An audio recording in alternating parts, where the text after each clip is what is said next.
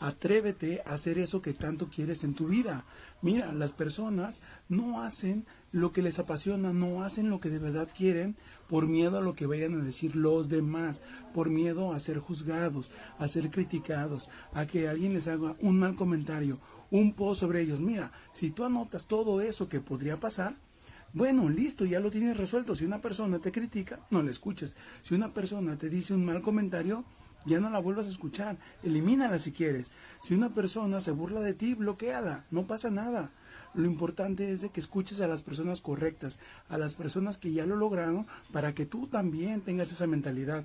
Y acuérdate, las personas que logran los resultados extraordinarios son las personas que escuchan a las personas que hacen lo extraordinario. Así que Tú decides a quién escuchas.